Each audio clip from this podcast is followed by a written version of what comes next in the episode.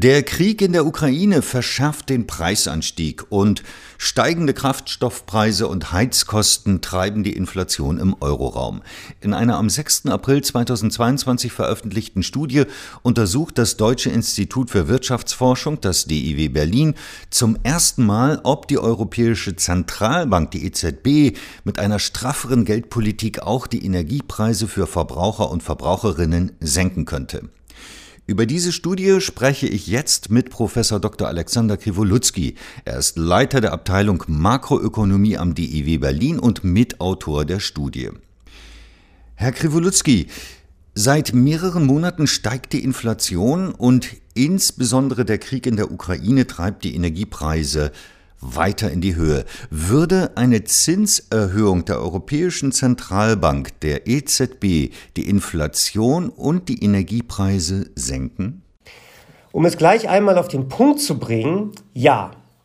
Warum das so ist und warum das überhaupt debattiert wird, das wird ja jetzt hoffentlich Teil unseres Gesprächs sein. Genau, dann wäre nämlich auch die nächste Frage gleich, wie groß wäre die Wirkung eines solchen Schrittes, einer solchen Zinserhöhung durch die EZB? Also was wir in dem Papier betrachten, ist eine Zinserhöhung um 0,25 Prozent, sogenannt 25 Basispunkte. Und zwar nicht eine Leitzinserhöhung, sondern eine EZB-Politik, die die Zinsen auf einjährige deutsche Staatsanleihen um ca. 0,25 Prozent erhöht. Das ist der normale Zinsschritt, den die EZB in der Regel so geht. Wir haben herausgefunden, dass dieser Zinsschritt die Kraftstoffe um circa 4% verbilligen würde und die Heizkosten um circa 2% verbilligen würde. Das ist wesentlich mehr als der gesamte Konsumentenkorb, der sich nur um circa 0,2% verbilligen würde. Wie ist denn dieser Effekt insgesamt zu erklären? Wie ist da der Wirkmechanismus? Die Frage ist so spannend, die wir uns angeschaut haben, weil viele Ökonominnen und Ökonomen gesagt haben, die EZB kann die Tankpreise und kann die Heizpreise überhaupt nicht beeinflussen. Denn der Wirkmechanismus von Geldpolitik verläuft in der Regel so, dass sie die Nachfrage dämpft und wenn die Nachfrage gedämpft wird, dann sinken auch die Preise bzw. steigen nicht mehr an. Jetzt wird gesagt, dass bei den Heizkosten und dass bei den Kraftstoffen die Nachfrage inelastisch ist. Das heißt, gar nicht so stark äh, reagiert und sich gar nicht so stark verändert, eben weil wir im Winter alle heizen müssen und weil wir alle zur Arbeit pendeln müssen oder zur Arbeit fahren müssen oder wo wir sonst gerne hinfahren. Jetzt haben wir gezeigt, ja, das stimmt. Es gibt aber noch einen anderen Effekt, den die Geldpolitik hat. Und zwar führt eine Zinserhöhung zu einer Aufwertung des Euro.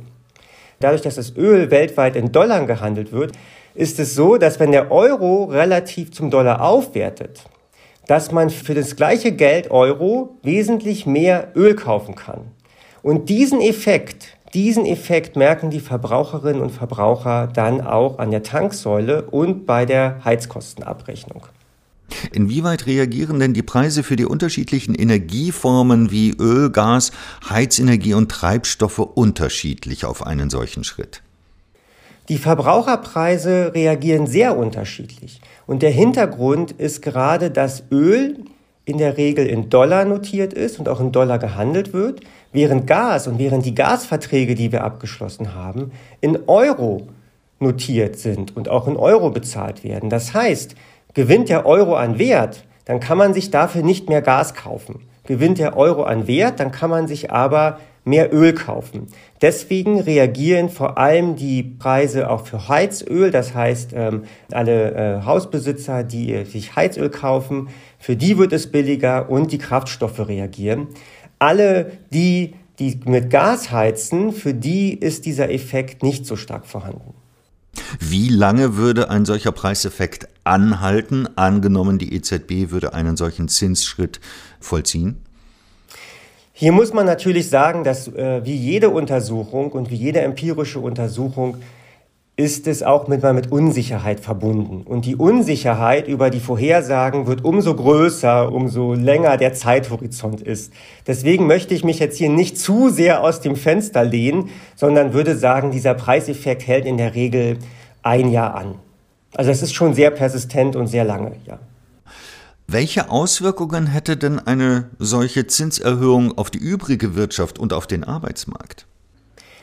Für diese übrige Wirtschaft ist es natürlich nicht gut.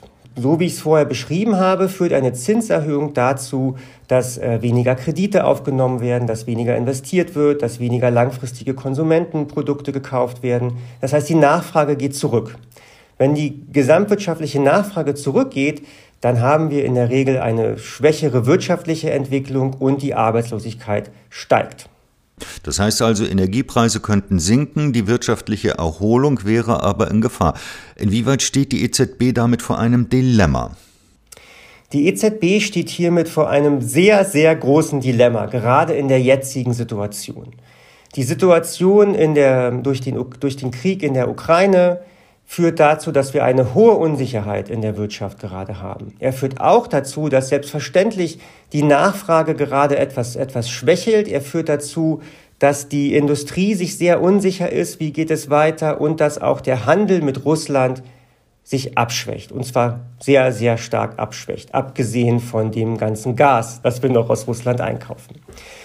Und in dieser Situation sollte die Zentralbank eigentlich nicht die Zinsen erhöhen, sondern sie sollte zusehen, dass sie die Finanzmärkte beruhigt, dass sie da ausreichend Liquidität zur Verfügung stellt und dass sie eigentlich die Wirtschaft so gut wie möglich in Schwung bringt. Nun ist die EZB aber mit sehr hohen Inflationsraten gerade konfrontiert. Über vier Prozent im letzten Jahr, mindestens fünf Prozent in diesem Jahr. Das heißt, sie kann eigentlich nur eine falsche Entscheidung treffen in jegliche Richtung. Meiner Meinung nach hat die EZB jetzt einen sehr richtigen Schritt getan. Sie hat nämlich im März angekündigt, wir werden die Zinsen sehr wahrscheinlich erhöhen, um die Inflation zu bekämpfen.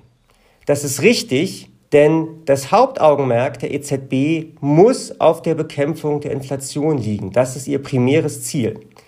Alles andere ist auch sehr wichtig und muss auch in Betracht gezogen werden. Aber die Inflation ist nun einmal das, was die Europäische Zentralbank bekämpfen muss. Herr Kriwolutzki, ich danke Ihnen für das Gespräch. Sehr gerne.